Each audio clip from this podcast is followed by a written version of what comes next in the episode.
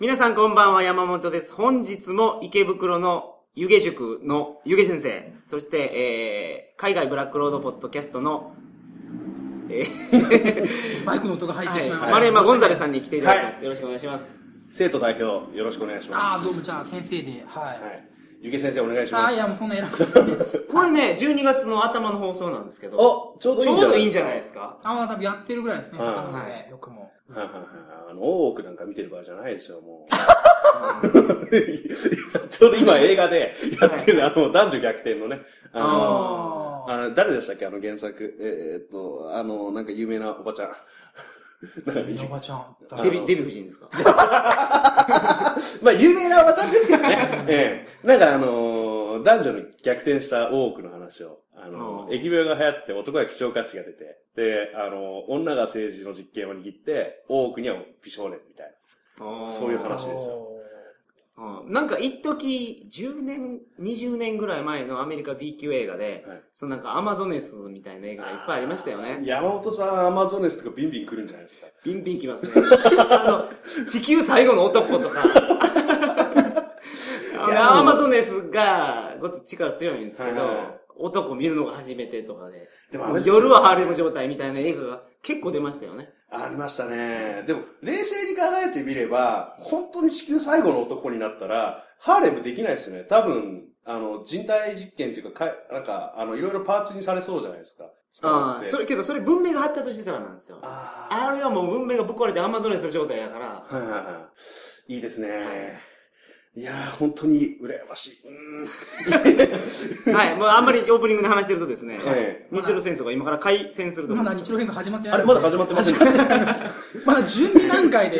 はいこれね、先週の放送を聞いてください。255回、はい坂の上の雲の第1回目を聞いてください。はい。えー、今日は、えー、先週の続きの日露戦争開戦のお話をいたします。はいよろしくお願いします。お願いします。それでは、トリガー放送始まります。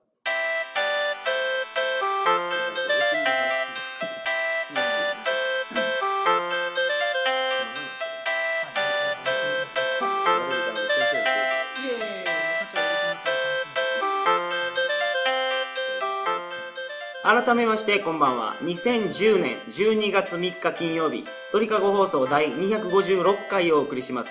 番組に関するお問い合わせは、info.tkago.net、info.tkago.net までよろしくお願いします。はい、先週の続きなんですけど、はい。えー、先週どこまで行きましたっけ？先週、あの、日英同盟結んだぐらいですね。ああ、なるほど。1902年なので、はい。外務省が頑張りました。外務省頑張りましたよと。あ、早いですね。パッと資料集を開けられましたね。いや、なんかあの、これ、前回放送で、いろんなことを、地理的なこととかも言葉で伝えようとするとね、まあ放送を聞いてる方にはそうなんですけど、はいこの場の放送的には資料集を見ながら話した方が早いんじゃないかと、なるほど今ひらめきましてですねなるほど、ちょっと出してみまして、はいこんな感じの位置関係になっております。どうぞ。で、1902年に日英同盟結ばれて、1904年に日露戦争が始まりましたと。はい。えー、ロシアの日暮れを日露戦争です。はい。で、えー、ロシアの日暮れは日露戦あ、争。ロシアのし日暮れを、あの、すみません、年号を覚えてるだけですねあ。1904年で。あ、確かに受験世界日暮れを1904 4年。年ですね。あはい。そんなのばっかりしてやってるんですよね、日々ね。で、えー、日露戦争始まって、戦場主に、その満州とか、はい東東半島って、その大陸の方で戦争するわけですね。朝鮮近ー辺。はいはい。で、えーこの戦争で大事なのは、政界権を維持しましょうっていう。大陸と日本の補給路が断たれてしまうと、大陸の日本軍が孤立してしまうと。そう、政界、政界権、海を支配する力ですね。あ、征服するの征にに海、海に権力の権です権、あ、政界はい権。ああ、なるほどなるほど。で、以前、日本は、政界権を失って負けたことがあるんですよ。秀吉の朝鮮出兵がそうで。大陸では勝ってたんだけど、朝鮮水軍に負けちゃって、そのもう現場では火縄銃の弾がないとか、はい。もう加藤清正が土壁食ってたとか、それぐらい追い込まれてしまって、はい。何が何でも政界権の維持っていうのが第一目標にあったんですね。それは、あれですか、日本から物資を自由に運べるようにという意味そうですね。はその、近代戦っていうのはもうガンガン弾を消費するので、はい。ガンガン弾を送るためのルートを確保しておかないとダメなんですね。はい。で、えー、まず、日本海軍の戦力を100としましょう。はい。はい、どうしだから新日鉄、小倉にあったんですか？あ、それは九州に弾を運、九州から朝鮮半島に弾を運びやすくするためにあここに作ったんですか？まあ、それも確かにありますけどね、はい。あの、福岡に武器工場っていうのは確かに、あの、でかいのがあったんで、はい。小倉の兵器廠っていうのがあったんですけど、はそれもありますね。あとうん、朝鮮半島から、その、石炭とか鉄を運んでくるっていうのもあった。ああ、そうかそうか。あ、あと、福岡に炭鉱がいっぱいあったんで、はいあはい。ーなるほど。物流面から選定された感じなんそうですね、はい。なるほど。あはい、わかりました。労働力も朝鮮半島から来ますから、はいはいだから福岡は在日朝鮮人が多くうて、んで、日本で一番生活保護の受給世帯が多いですね。うん。ヤクザもなんか多いみたいですね。そうですね分布図まあ見ると。港町は、港港町なんでヤクザも多いですね。うんでもなんか可愛い子も多いって裏物ジャパンに出てましたよ。可愛い子多いっすよ。やっぱね、あの、血が混じるところは、人が動いていろいろ混じるところは、なんていうか昔からそういう人多いんじゃないですか。うん長崎なんかもそうだと思いますけど。でもこれは不思議ですよね。ちょっとまたそれちゃいますけど、当時、あの、物流の拠点は、日本は、あの、むしろ、あの、旧長州というか、あの、下関とかの方が、船的には入りやすそうな感じしたんですだけど、下関と北九州って、まあ、ほぼ近いじゃないですか近いですし。それがそっち側に移行するっていうのはなんかあったのかなと思うんいやですけど。、単純にやっぱり、あの、福岡の丹田が、三井三池炭鉱とかがあるので、はいはいはいはいはうん、な燃料が取れたってことですね。うんそうですね軍艦島とかもこの時代から始まるんですか？い。軍艦島は、いや、もうちょっと後だと思いますけどね。ちょっと、すいません、勉あ、いやいやいやいや、でそんなそんな。軍艦島ってどこにあるんですか？えーっと、あ長崎九州か。そうです九州そうか、そうか。あの辺ですよね。あ、まあまた、また横道それじゃないです。すいません。はい。で、100とした時に戦力を。えー日本海軍の兵力を、海軍力を100とした場合、はいロシアの極東海軍ですね。うん極東海軍っていうのはその、ウラジボストーク、うん朝鮮半島のすぐ北にある都市ですね。はい。ここの、この都市の名前がすごくて、ウラジボストークっていうのは、極東を征服せよとか、太平洋を征服せよという意味なんですよ。うんそんな名前を付けてるから、めちゃめちゃビビるわけですよ、日本は。はいはいはいはい。で、そこの、ウラジボストークとか、あと、両順という港があるんですけど、ここにロシア東洋、ロシアの東洋艦隊、極東艦隊が入ってて、この戦力を50としましょう、わかりやすいように。はい。で、100対50で、日本最初有利ですよね。うん。はい。で、えー最初のやり合いで、えー100対50から100対30に持ち込みましたと。うん。はいうん。減らすことに。減らせましたと。はいただ、この30が、両順港ってとこに逃げ込むんですよ。はい。両順港っていうのはその、両東半島の先っぽにあるん港で、はい。軍港なんですけど、うん。で、旅順港に逃げ込むと、追っていけないんですよ。その軍港っていうのは、あの、入り口がすごく狭くて、はい。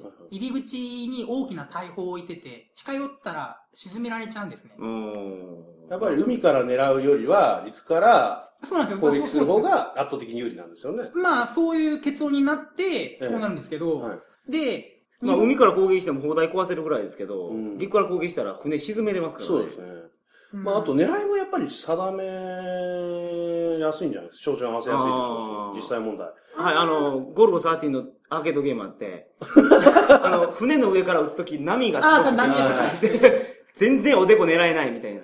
でも実際、そういう、まあ、それ以上に、あの、軍港ってそういう攻撃とかそういうの考えられて作られてるわけですよね。あの、軍港っていうのは、あの、本当に世界で少ないんですよ。その、軍港になる港って本当少なくて、入り口がまず狭い。はいはで、かつ、あの、なんすかね、こう、ガバって深くなってる。大きな船が接岸できるようい。な。はいはいはい。あの、あ浅くないんですそうですねはいはい昔、今はだと春節って言って、はい海底掘れるんですけど、昔掘れなかったんで、はいいきなりガバってこう段差があるようなとこじゃないとダメで、軍港って本当限られるんですよ。うん一番いい軍港はパールハーバーで、真珠湾ですね。入り口がすごく狭くて。で、で余順港に逃げ込みました、30と。はい。で、日本海軍100ありますと。で、何がやばいかというと、ロシアのバルチク艦隊がやってくるわけですよ。はい。でバルチク艦隊っていうのは、あのヨーロッパの方の艦隊なんですよ。うん。ああ、そうなんですはいか。。あの、バルト海っていうのは、デンマークとか、フィンランドとか、あの辺、スウェーデンとかの海なんですよ。だから、バルト三国のバルトや。そうです、そうです、そうです。だから、ああ。リトアニアとかエストニアとかラトビアのとこの艦隊なので、あの艦隊がぐるっと回ってくるわけですよ。なるほど。うん。で、すごい遠いとこから来るわけですね。はいで、そのバルチック艦隊の戦力が100なんですね。はい。で、日本海軍の戦力が100で、うん。で、旅順艦、旅順に入っているのが30。うん。なるほどで、。今考えると、何がやばいかというと、日本海軍はバルチク艦隊を迎え撃たなきゃいけないと。はい。うんその時に、あっちが100だからこっちも100で迎え撃たなきゃいけない。はい。けど、この旅順港、旅順港今包囲してるわけですね。はい。旅順港の包囲を解いちゃうと30出てきますよね。はい。100と30にハサミにされてしまうわけですよ。うんなるほどなるほど。だから、何が大事かというと、バルチク艦隊が到着する前にこの30をやってしまわなきゃいけないんですよ。おで、じゃあ無理に船で、その、旅順港に、あの、行こうかって言っても、大砲がね、ありますから待難しいですし。無駄に減らされますよね、100そうですね。が。100は温存しなきゃいけない。で、いろいろ考えて、古い船、古い船をこの軍港の入り口に沈めようとかするんですよ。はい。これもなかなかうまくいかないんですよ。ん旅順閉塞作戦って言って、は港の出口、あの、この軍港の出入り口に古い船を沈めよう。うんこれもうまくいかない。で、どうしようかって話になって、じゃあ陸から攻めるかって話なんですよ。海軍は温存すると。バルチック艦隊のために。はい。だから、そのぐ、まあ、海軍のために陸軍が、まあ、血を流そうっていう話になるわけはですい。で、ロシアもバカじゃないので、当然備えてるわけですよ。う。うんん。で、これがやっぱなかなか落ちないんですよ、旅順攻略戦。う。うんん。あのー、あれですよね、与謝野明子の君死にたまうことなかれは、ああ、はいはいはい。あの、旅順攻略戦に参加する弟を歌った。おー、話なんですねなるほどね。出てないかな資料あ、与謝野明子はいらっしゃらないいらっしゃらないですね。はい。あ資料集見てたら、このアン・ジュン軍ですか？はいはい、安住世界の鍋やつにそっくりなそうですね。逆に見暗殺した。あ。そうですはい。ね。えーめちゃめちゃ似てるなと思って今。めちゃめちゃ鍋焼きに似 てますね。似はい てるなーこいつ。むちゃくちゃ脱線しましたけど。いや、なんか、いろいろね、突っ込みたいところはいっぱいあったんですけど、あの、はい突っ込みってか、その、全然そういう、そういう意味じゃなくてえ、あの、細かいところで、昔の資料集だとこれ、ウラジオストックになったら、今、ウラジボストークになってるんだなとああ、まあ、いろいろ表記は違ってきますね。そうですよねはいやー、なんか、そういうの見てるだけでも楽しいですけど、まあ、とりあえず、あの、どうぞ、すいあ、ません。いいですか日露戦争進めますね。はいはいで、で、なかなか落ちないわけですよ、陸から攻めても。で、めちゃめちゃ死んでいくんですよ。うんその、当時、最新の機関銃が並べられてて、あの、日本兵がパタパタパタパタ死んでいくんですよ。あのはい。昔、あのーで、時間がかかると。うん。で、このままじゃ、バルチック艦隊が到着してしまうぞ、やばいぞ、という時に外務省が頑張るんですね。でお外務省は、なるほど。イギリスと、まあ、連絡取り合って、いスエズ運河が当時イギリスが筆頭株主だったんですよ。はいはい。スエズ運河って。エジプトですね。えっと、地中海とインド洋をここです、結ぶ海です、ね。ここです、ここです。ここです。ああ、はははは。はいはい。地中海とインド洋を結ぶあ運河です、ね。あつまり、ここが空いてたら、ここバルチック艦隊が近道で来れる。そうですそういうことです。だからイギリスはい、イギリス政府に、その、スエズ運河なんとかならんか、はい。と閉めろと。で、まあ、あの、事実上、まあ、ほとんどバルチク艦隊が通れないようにしたんですね。はいはいははい。結果、バルチク艦隊は、アフリカをぐるーっと回るわけい。ですよ。すごい時間かかるんで、ここで時間を稼ぐわけです。はい。で、時間を稼いでる間に陸軍が一生懸命頑張ると。はい。で、陸軍は何を考えるかというと、とりあえず目標としては、旅順要塞全域を支配する必要はないと。大事なのはバルチク艦隊。湾内にいるバルチク、あ、ごめんなさい。バルえ湾内に旅順艦隊ですね。はい湾内にいるロシア東洋艦隊を預ければいいと。はい。で、何を考えるかというと、えー、一つの丘だけを取ることを考えるんですよ。一つの丘っていうのが203高地っていう丘なんですけど、ああ、聞いたことある。はいはいここが旅順要塞最大の激戦地になるわけです。丘ってなんですか？203メートルの山ですね。あーえ、そこを取ってしまえば太陽、太陽やないわ大砲を設置できるからっていう。そあのですね、説明しますね。はいあのー自分が、自分のじゃあ、日本軍の大砲がありますと。はい。で、そこを1地点と、あの、ワンポイントと考えましょう。はい。で、敵が遠くにいますと。はい。間に森とかがあって、敵は直接見えませんと。はいはいはい。で、大砲の、い大砲の場所からですね、まあ、別動隊を派遣して、その203高地という山を取るわけですよ。はい。で、203高地という山を取りました。で、ここで頭の中で三角形を思い浮かべてください。はい。一つは日本軍の大砲。一つは旅順湾内のロシアの艦隊。はいもう一つは203高地の山。で、3ポイント、3箇所ポイントを考えて、日本軍の大砲はどこにあるんですか？日本軍の大砲。日本の艦隊についてるってことですか？いや、日本軍の艦隊は陸にありますね。陸から攻めてるんで。ああ、日本の大砲はいはい。で、大砲の位置から味方のその山味方の203高地までの距離は分かりますよね。当然、味方同士ですから。はい。で、203高地から敵を見下ろしますよね。はい。と、203高地から敵までの距離と、203高地から敵と味方の大砲の角度がわかりますよね。はい、わかります、ね。そうなると、三角法で計算ができるんですよ。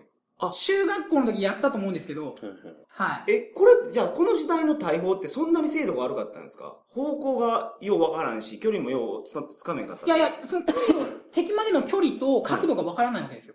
直接見えないから大砲撃つとこから。ああ、間に、今言ってたように森があるから森があったり。するわけですよ。ああ、なるほど。でそ、の、そういうもの、そういうものを超えて撃たなきゃいけないから、はい。そのバル、その、旅順艦隊を見下ろす丘を取って、そこで、その、計算するわけですよ。なるほど。距離で。その、三角法でその角度と距離がわかりますよね。だから、その昔の戦争でやたらに山を取り合うのは観測点の取り合いなんですよ。うーん、なるほど。山が戦場になるのは。はい。で、そこの203高地さえ取れば、敵が見れると。そうすると、その森越しに、えー、やれると。うんいうことで、その203高地を取ろうと一生懸命なるわけです。あ、そこにだから大砲設置なくていいんですね。そうですねあー日本の大砲は別のところにもすでに設置してるから、うんそこから狙いたいけど、うん山が邪魔で見えない。見えないから二億三高地を取ったら、見えると。そこから見えるから、どうやって設定したらいいか分かって、そねそこから攻撃できる。角度と距離が出るわけですなるほど。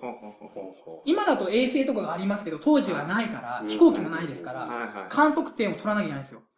だからもう山が争奪戦になるわけですよ。よくわかりました。はい。で、ここでパタパタパタパタ死ぬんですけど、頑張って、なんとか203高地をダッシュするわけですよ。これって日本だけが思いついてるわけじゃなくて、ロシア側もここ取られたらやばいっていうそうです、そうです。だからら、203高地はもう争奪戦になるわけですよ。うんああ、なるほど。はいはい。で、そこで取りました、日本が。なんとか取りましたと。はいはい。取って203高地取ったことによって湾内の艦隊をボンボンやっつけることができましたと。うんもう、あ、そこ取れたらもうそんなに簡単にやっつけれるそうなんです、んですか？そうなんですよ。あーだっ、て、湾、湾の出口は日本海軍が封鎖してます、はいはい見張ってますし、で、湾内では狭くてもう逃げ回れませんから、はいもう、え、ワンウェイ、あの、ワンサイドですね。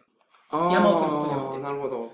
いやーこれでね、僕、この話をね、読んだ時に、すっごいドキドキしたことがあって、僕、昔、あの、遺跡の発掘をやってたんですけど、その時に測量とかもしてたんですよ。その、それこそ、あの、観測点から、あの、高さを持ってきてとか。あれって、結構ミスったりするんですよ、計算。ここでね、この計算してる測量士とか、ミスったらどうしたんだろうとか、すごいドキドキしてなるほど。で、当時は、当時はあの、優先電話があって、うん。はいバーって優先電話引っ張って、あで、ちょい右ちょい左とか言ってますね。ああ、見えてますそうなんだ。そっちからあはいはいはい。そういうことか。うん優先電話あったんだ、この時。けど、この優先電話、もうあれなんですよ、この優先電話を引くときに、え死体の手とか足とか首を巻きながら行くんですよね。あります。転がってる。飛ばないようにってことですか？そうですね。あの、線をこう固定するために、はいはいはい杭をわざわざ打つんじゃなくて、もう本当に死体が死体の山なんで、うん日露戦争って結構でかい戦争で、はい変な表現、第ゼロ次世界大戦とかいう表現もあるぐらいでかいんですよ。はい。だって、それは戦死者の数？でかいですね。だって、動員兵力がでかくて、うん日、日清戦争は20代だけなんですけど、うん日露戦争30代まで動員してますからね。あだからあ。みんな我々行かなきゃいけないですよ。203高地。どうせ攻めに行くならね、なんか、僕ガンダムが開発されてたら行きます。ちょっと待って。それ乗って。まあ、でも今は肉弾戦の時代じゃない。いやー、だってわかんないですよ。だって、未だにだってどの軍隊だって銃剣つけてますからね。まあそうですか、ね。最終的にはやっぱり刃物で人殺しますよ、陸戦は。ああ、そうなりますよね。でもこの時のその、さっきの、えっ、と、前回放送で言ったけど、本当生々しい戦争ですよね。あの、映画203高地見たらもう凹みますよ。うんさだまさしの、うん。山は死にますか？はいありましたね。山は死にますか？あの時もう日本映画パタパタ倒れていくんですよ。それで、それが流れるんですか？これ流れながら。はい。え、それ203コーチの歌なんですか？そうですよ。あの、今、映像、これ流したらまずいですよね。まずいですね。まずいですはね。これあるゆげさんが歌う分には問題ない。で、で、話、あ、もう時間大丈夫ですか？まだ大丈夫いけますか？ままだいけるんじゃないですか？はい。で、宮さん延長してお送りします。取りました。はえー、余順湾内のロシア東洋艦隊やっつけました。はい。で、日本海軍は、えー、その旅順湾内を囲んでましたよね、はい客が。はい。で、これを、これがフリーになったわけですよ。で、これで、えー、先ほど言ったメンテができるわけですね。うんああ、書き取り。書き取りとか、船の書き取り。先ほど言ったで、まあ、あの、うん選手の放選手の。放送で、はい。ははいはいはい。い。で、さあ、バルチク艦隊がやってきましたと。はい。で、バルチク艦隊は、もうアフリカぐるっと回ってきてるわけですよ。はい世界の。はいぐるっと回ってきてるんで、ですごく疲れてると。はい。で、一旦、ウラジボストークに入りたいんですよ。まだ港、ロシアの港2つあって、旅順は1個やられましたけど、はいウラジボストークは残ってるので、ウラジボに入りたいという。ウラジオストックに入るためには、韓国、今の韓国と九州の間を通らないといけない。対馬海峡か、はい。津軽海峡、北海道青森の間か、もしくは北海道大回りのルートがあるんですよ。あで、その、どのルートを通るかって話なわけですよ。はいはいはい。で、敵は、敵って言うと ロシアは、いいじゃないですか、もうまあまあまあまあまあ。あ。はい。僕、あの、僕もあのね、あの、朝鮮、韓国にそういう気使うんで。あーまあまあ、ロシア艦隊は、はい。100、日本海軍も100。だから絶対に全力で立ち向かわないとダメなんですよ。はい。だから仮にどこのル海どこのルート通るか分かんないから、兵力を3分の1ずつ置いたら絶対突破されるんですよ。おー、なるほど、そうどっか。か一箇所に集めないとダメなんですよ。はい。で、ここでまた外務省が頑張るんですよ。うん。外務省がイギリスに連絡して、はい当時、大きな船にせ、えー石炭が補給できるとこって上海しかなかったんですね。はい。で、イギリスは上海にすごく影響力があって、はい当時それは香港があるから。えーまあ、香港もそうですね、香港も、香港にも影響力あって、はい日本に近いところで、最後補給できるとこ上海しかないんですよ。はいはい。まあ、こんな力関係になってるわけで。あー列強の植民地。はいで、その、ロシアが上海の業者から石炭を買おうと思ったんですけど、イギリスが全部手回して買えないようにしたんですね。うん結果、燃料が不足し、絶対に対馬海峡を抜けるしかなくなったんですよ。大回りはできなくなった。そうですね。津軽海峡ルートや北海道大回りルートはなくなって、絶対バルチク、あーバルチク艦隊は対馬海峡を通るってことは分かったんですよ。はい。で、これで、じゃあ日本海軍すべてを、津が、えー対馬海峡、朝鮮半島と福岡の間に集めて、迎え撃てましたよ。これが、えー、日本海海戦ですね。おはい。ーこれが統合平八郎の、まあね、あの、有名な、ね、ワンサイドの勝利ですけど、はいはい。でそこ通るって分かってたから、そのワンサイドになったんですか？あ、まあ、もちろん、えーそこ通るって分かってたから、まあ、フィまあ、50-50に持ち込めたっていうのはもちろんあります。で、まあ、そこで、まあ、あと、勝てた理由は、もうよく T 字戦法とかいろいろ言うんですけど、はいここで一つ言いたいのは、あの、日本側の大砲がですね、大きくて射程が長かったんですよ。はい。だから敵が来る前に、はいえー敵が撃ってくる前にこちらの方がやれたよってはいいうことで勝てたんですね。うんまあ、それも、その要因がでかいと、一つうんとしてなるほ。ど。じゃあやっぱ10年間の準備が身をそうですね。うんは見ましたと。はい。ただ、今のところで、えっ、と、よくね、言われるのが、こう、ここのルートの選別とか、その、さらにそこでこう、ロシア艦隊がどう来るかっていうのを、秋山実之が、あの、なんですかね、あの、予知しい。まあ、予知したとか。あの辺になると僕どうかなと思うんですけど。まあまあまあ、あの、だからそのルートを、予知あのなんかなん、か夢に見たとか。夢に見たらししいですね。ロシア艦隊がどんな感じで攻めてくるとか。いで言い張って、あのまあ、見事的中したっていうことで、そういうふうに言われたりするのは、うんこのあたりの、今ちょうど、ゆげさんがお話しくださったあたりなんです。っていうどう描かれるかそのわかんない。秋山さんっていうはい。人も、この坂の上の雲にもそうですねちろん出てくる。そうです。ほぼ主人公。ほぼ主人公あ、主人公？はいあ、そうなんですか日本海海戦の、その、作戦を立てたのが秋山さんですね。あの、秋山兄弟、弟の方ね。え、この人じゃあ軍にいたんですか？この人軍人さんですね。でうん、実際指揮官が、司令官が東郷平八郎ですね。うん参謀でしたっけ？参謀ですねはい。作戦担当ですね。なるほど。お兄さんの方は、あの、陸軍大将というか、その時は大将になってないでしたっけ？まあ、お兄ちゃんの方はちょっとまあ、えーっとあれですね、階級わかんないんですけど、うん陸軍で、その騎兵、馬に乗った部隊で活躍されてる人ですね。うんまあでも弟が参謀言うたらそっちの方がすごいですね。ああ、でもまあ兄貴の方が有名っちゃ有名有名ですけど、兄貴の方が結局大将までなってるんで、そういう意味で参謀って偉いんじゃないですか？参謀っていうのはその階級ではなくて、その役職ですね、その作戦を考えます。ああ、作戦参謀。そういうことですか？はい。はははは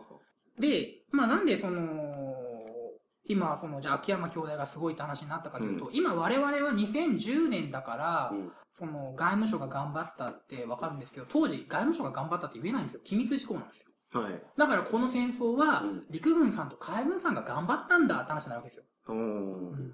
で、これがどうなっていくかというと、軍部が調子に乗っちゃって、後に満州事変とか日中戦争でやらかしちゃうん。ですよ。あの、だから、戦争に勝ったっていう事実があった時に、うん。外務省の功績は表に出せない出。せないん。ですよ。だから陸軍、海軍がのさばるん。ですよ。なるほど。また、その、ここで日本海海戦の成功体験が失敗しちゃうん。ですよね。その、この日本海海戦ででかい大砲、はいでかい船にでかい大砲を積んだら勝ちだっていう体感巨砲主義が出てくるんですよ。だから大和が。そうなんですよ。で、大和武蔵作ってしまって、もうその時は航空機、航空魚雷の話になるわけですよね。もう太平洋戦争っていうのは、はい空母から飛行機出して魚雷打ち込んだ方が勝ちなのに、はい無駄な対艦巨砲を作っちゃって負けちゃったっていう太平洋戦争。日露戦争の勝利がその後の日本を悪くしていくんですよ。なるほど。でも本当にそういうイメージに引っ張られるっていうのはすごい大きな話だと思うんです。特にこういうのって。あの、さっき山本さんが、あの、ガンダムって言ったじゃないですか。はい。あの、つまりあの、今、世界中でロボットっていうのを言ったときに、日本人だけじゃないですか、その、あの、二足歩行の人間タイプのロボットを思い浮かべるの。は例えば、そのアメリカでロボットってさ、別に4本足でもいいわけそうですね。はいだ。からそういう意味では、なんかはい、イメージに引っ張られるって非常にでかいと思いますあそれはまあ飛行機の方がね、うんあれが理想の形なんでしょう、多分。攻めていくには。うんガンダムの形よりも。まあね、人型で空飛んでって、まあ、いくらかっこいいけど。でもあれはね、あの時代はレーダーが効かないんですよ。いガンダムの時そうね、ガンダムの時ミノフスキー粒子が出て、そう、ミノフスキー粒子のせいレーダで、ーが見えなくて肉眼線になるから結局白衛星になって、そうああ、そうビームサーベルでの切り合いになるんですよ切り合いになるのそうで、ですね。だからもう、あの形になってしまうんですよ。だからミノフスキー粒子が出てしまうと、多分、ああいう形になるんじゃないですか。その前にガンダムニュー合金がちょっと開発されないといけないわけですねあ、。月行ったらあるみたいですよ。せっかくいい話。すいません、僕の脱線から変な話に。いやー、よくまとまりましたね。じゃあ、ちなみに、この、じゃあ最後、ちょっとはいまだありますよね。あ、はどういや、もうこれ一応終わりですね。あオチを言いましたね。はい。いや、あのーなんだろう。僕、こう、歴史的にこういう見ていくと、結局日本が、こう、やばいやばい攻められる、なんとかしなきゃって言って、その後、ここで立て続けに、あの、まあ、開国して、で、め維新、あのー明治維新新政府になり、そこから、あのー立て続けに、こう、外国に勝つわけじゃないですか。その勝利の体験が続いたこと、あの、うん表向きね、うんあの、すごい苦労して、なんとかギリギリ勝った。あの、その、勝利の体験が、やっぱりあの、なんつうかな、痛い目に遭うまで、やっぱり続いちゃったっていう感じが僕の中ですごいするんですよね。すごい概念的な言い方恐縮なんですけどあの、も。勝ちすぎたと思うんですよね。ええもうちょっと早めに変な意味、あの、いいところで負けてたら、なんか、、ここまで大きい敗北はなかった。なかったっていう、あの、万引きとかと同じだと思いますよ。あの、変な言い方ですけど。もう ATM 強奪まで、なるほど行ってから捕まったと。なるほどなんかはい、ちょっと、あ、これ勝てる。これ次も勝てる。あ、ちょっともっと大きいのチャレンジしようぜうん。で、どんどんやってって、でも、その時は、ものすごい作戦立てると思うんですよ。ここでこうやって盗んでやろうとか。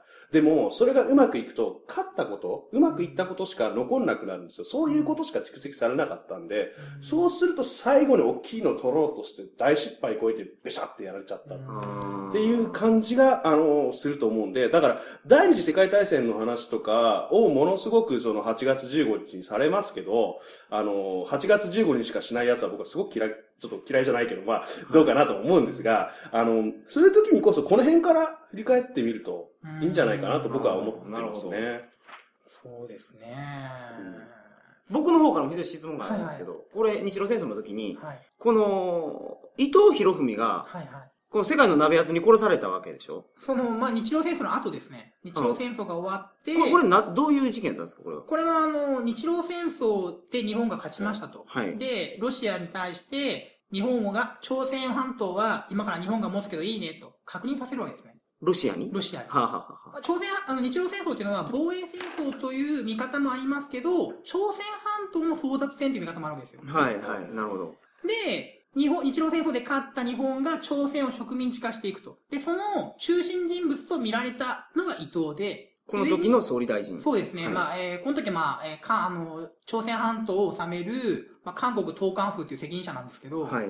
で、それでやられちゃったんですね。あ、韓国に行ってたんですね。そこで暗殺されたんですそうですね。まあ、えっ、と、まあ、厳密には満州で暗殺されるんですけど、その朝鮮半、まあ、大陸を支配していくと。その責任者と思われて、やられちゃうっていう。うんうんでもその後日本は、朝鮮は侵略するんですよね。まあ、その、もう朝鮮の植民地化を、まあ、日露戦争が終わった後に、もう、日露戦争でもう朝鮮の植民地化が決定されるわけね。日本のもの。あとは、日本色に染めていく。なるほど。その段階でやられちゃって。山本さん、鍋厚って言ってから鍋厚にしか見えなくて。めちゃめちゃ似てますよ 似てますけどね、アンジューコン。アンジューコン。はいこれでも、え英雄ですよ、そうです。ね。向こうでは英雄ですね。朝鮮ではね。なるほど。うん。わかりました。2週に引き続きまして、はい。はい。とても勉強になりましいえいた。え、ちょっと、つながって申しす訳なくて。ごく面白かったです。はい、ありがとうございます。今ね、ちょうどやってるのか、もしくは来週から始まるのかわからないですけど、坂の上の雲。はい。この2週の放送を聞いた方はぜひ見ましょう。そはい。はい。あのーみんなで見ましょうそこに至るルートをちょっと勉強したいときは、ぜひあの、幕末流星群を読んでいただけるあ、そうそうそうそう。よくわかるかなと思いますので。今、本屋に。にいっぱいありますからね。そうですね。もうちょっと売れていただけるとありがたいんですが。ははいい。みんな買ってください。はい。よろしくお願いします。よろしくお願いします。えー、それでは皆さんおやすみなさいませ。はい。おやすみなさい。